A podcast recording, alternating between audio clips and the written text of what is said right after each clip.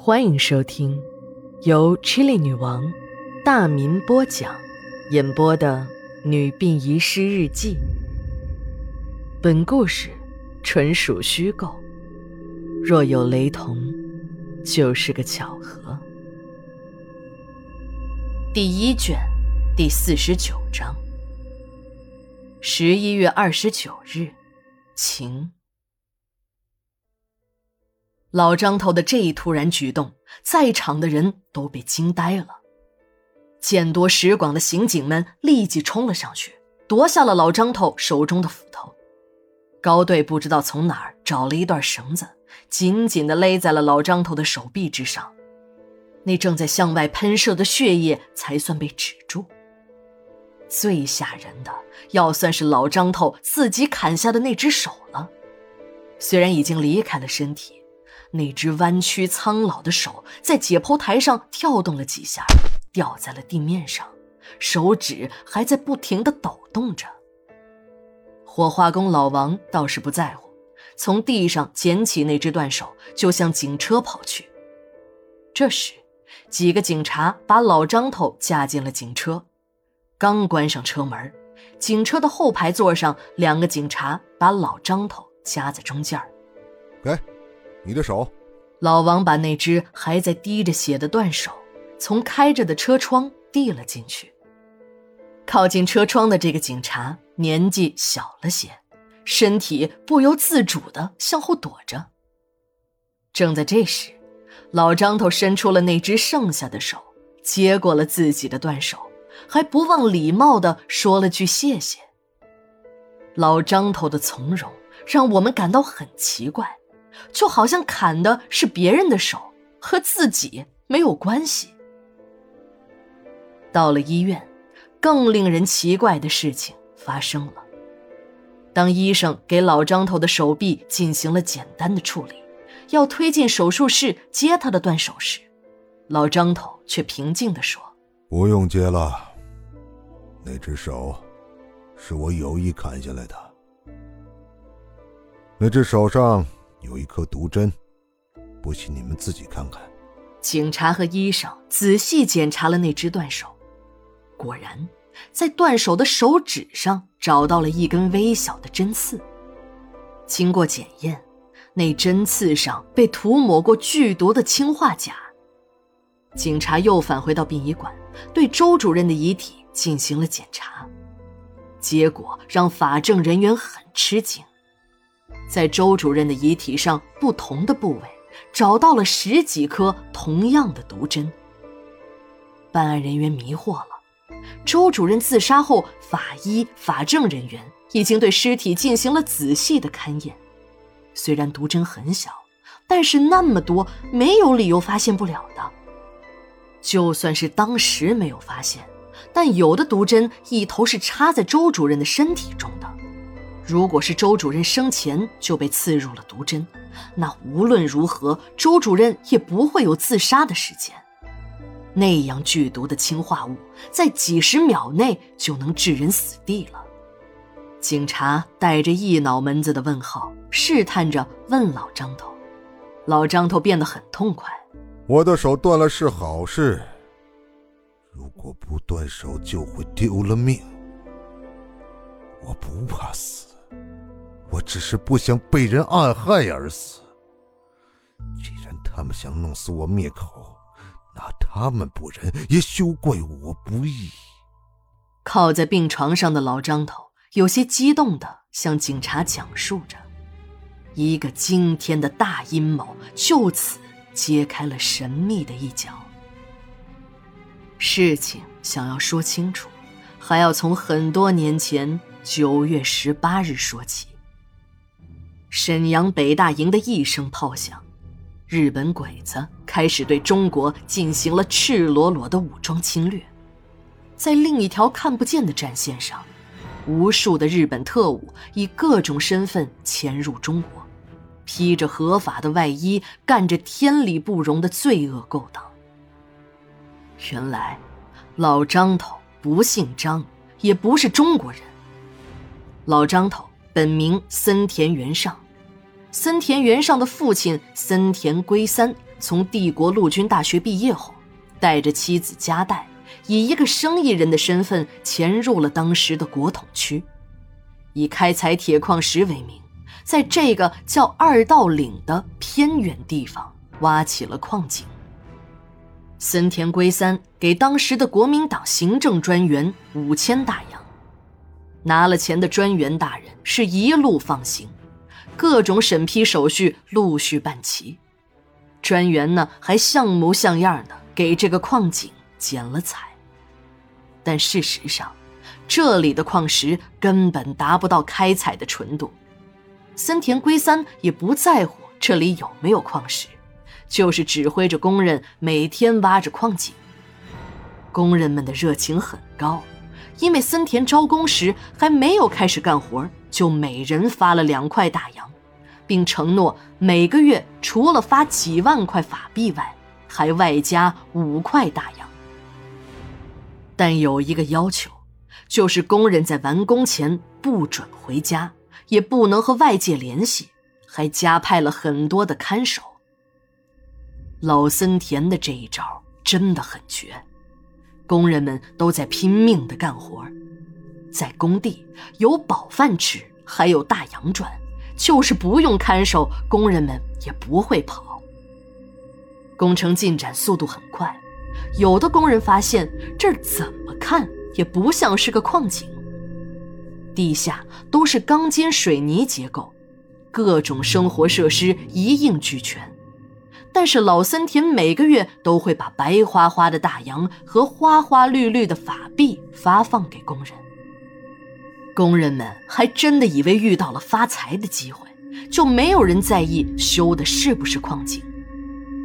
就在工程完工时，老森田说要在新建的地下室中请工人们吃顿饭，顺便呢把最后一个月的工钱发给大家。上百名工人就聚在地下室的几个房间中，正在等待着老森田来发工钱。铁门突然锁死，就在工人们不知所措时，毒瓦斯已经弥漫在房间之中。森田命令几个日本人把这些个工人的尸体扔进工人生前已经为自己挖好的一个大深坑中。一阵铁锹声过后，上百工人的生命就这样成了万人坑中的累累白骨。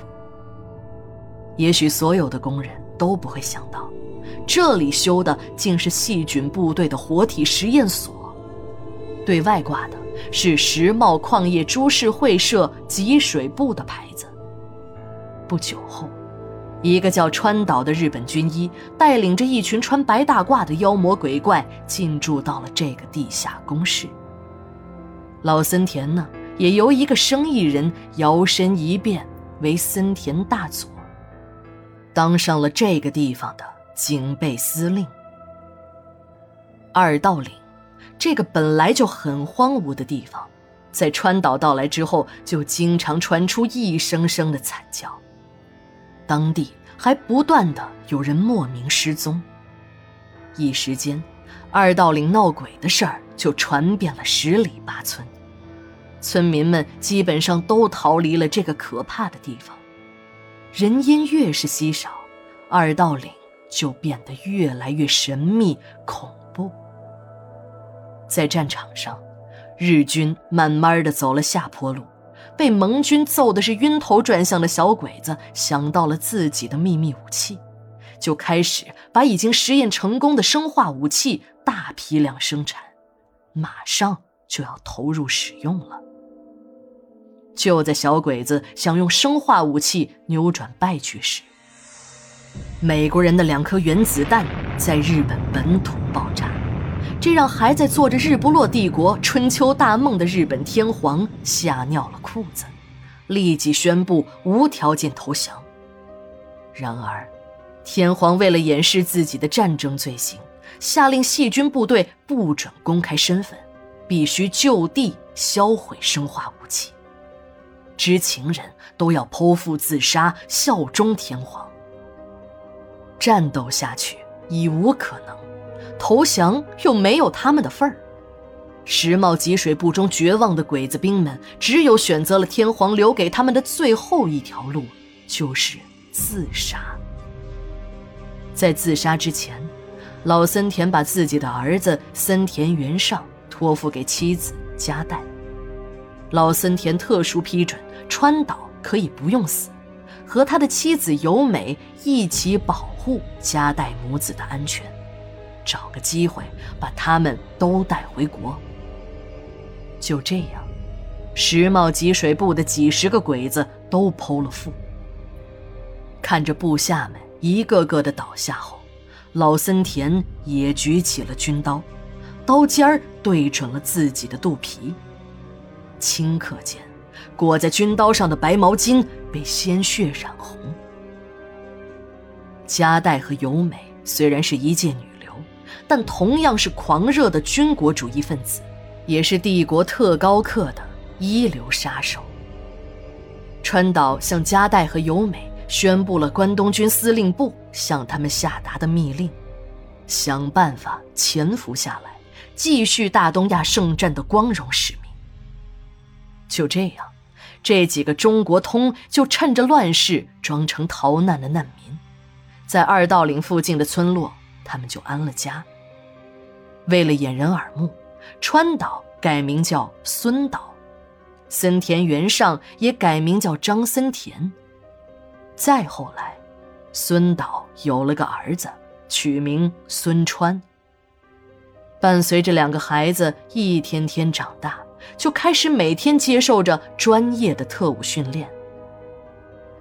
在那个物资匮乏的年代，大多数人的生活都不及温饱线。他们几个人由于有了地下室中日军留下的军用物资，倒也活得不错。他们平时呢就和别人一样，衣着破烂，食不果腹，做任何事情都很低调。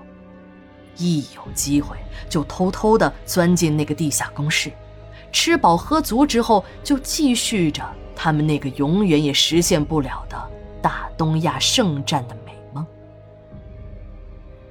森田和孙川一起长大，但孙川聪明，继承了他那个军医爸爸的聪明头脑，什么解剖实验都进步的很快。而森田就不同了，对那些东西没有一点兴趣。在两个女杀手的教导之下，迅速的学会了一个特工应该掌握的技巧。三十年过去了。他们天天盼着天皇也没有再打到这里来，反倒是中国一天天的强大了起来。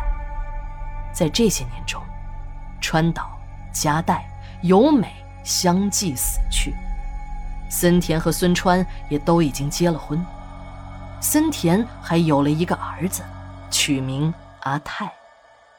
阿泰的娘在阿泰三岁时就死了。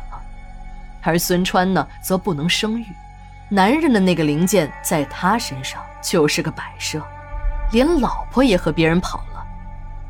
川岛死之前交代过，他们这个行动小组一切都要听孙川的，也就是说，森田一定要服从孙川的命令。八十年代，殡仪馆开始建设，经过讨论。最后，殡仪馆就选择建在了荒凉的二道里，而陵园呢，正好建在了日军工事的上方。殡仪馆建馆之初，招工很费劲儿，没有人愿意做这个烧死人的活儿。趁着这个机会，孙川就打入了殡仪馆，当了一名火化工。在孙川的安排下，森田的儿子阿泰被送进了周百万的家。最早的打算只是想弄点经费，但后来呢，歪打正着，长期投资终于见了效益。阿泰当上了陵园开发公司的经理和陵园管理处的主任，资金不断的从阿泰的手上送到了实验室，再换成先进的实验设备。周主任贪污的巨额资金终于找到了下落。而张森田就变成了老张头，成了墓地的守灵人。孙川和森田这两个细菌部队的余孽，一个装跛脚，一个装聋子，一个在殡仪馆脏活累活抢着干，表面上装的跟三孙子似的，背后却在地下实验室里做着伤天害理的勾当。一个在陵园里装聋作哑，晚上和儿子一起享受花姑娘的干活。警察问森田。你们那个实验室的具体实验项目是什么？森田说：“这个呀，我也不知道。要想知道这些，你们就必须找到孙川，就是殡仪馆的火化工老孙头。”说到老孙头，森田就有点激动了。一定是这个家伙，害死了我的儿子不说。还在我儿子的遗体上放了毒针，要把我杀了灭口。这种特工常用的杀人下三滥手段，早就是我玩剩下的。办案人员立刻赶到了殡仪馆，了解老孙头的情况。史馆长说：“哎你们没有搞错吧？老孙头一个月前就已经去世了，我们还参加了他的葬礼。哦，对了，葬礼是我主持的，骨灰盒就在寄存处。”看似柳暗花明的案件，又一次走进了死胡同。细菌部队地下实验室的神秘死尸，行走在殡仪馆停尸间里的活死人，离奇找上门来的菜农，让案件又进入了更加诡异的漩涡。十一月三十日，日记连载，明天继续。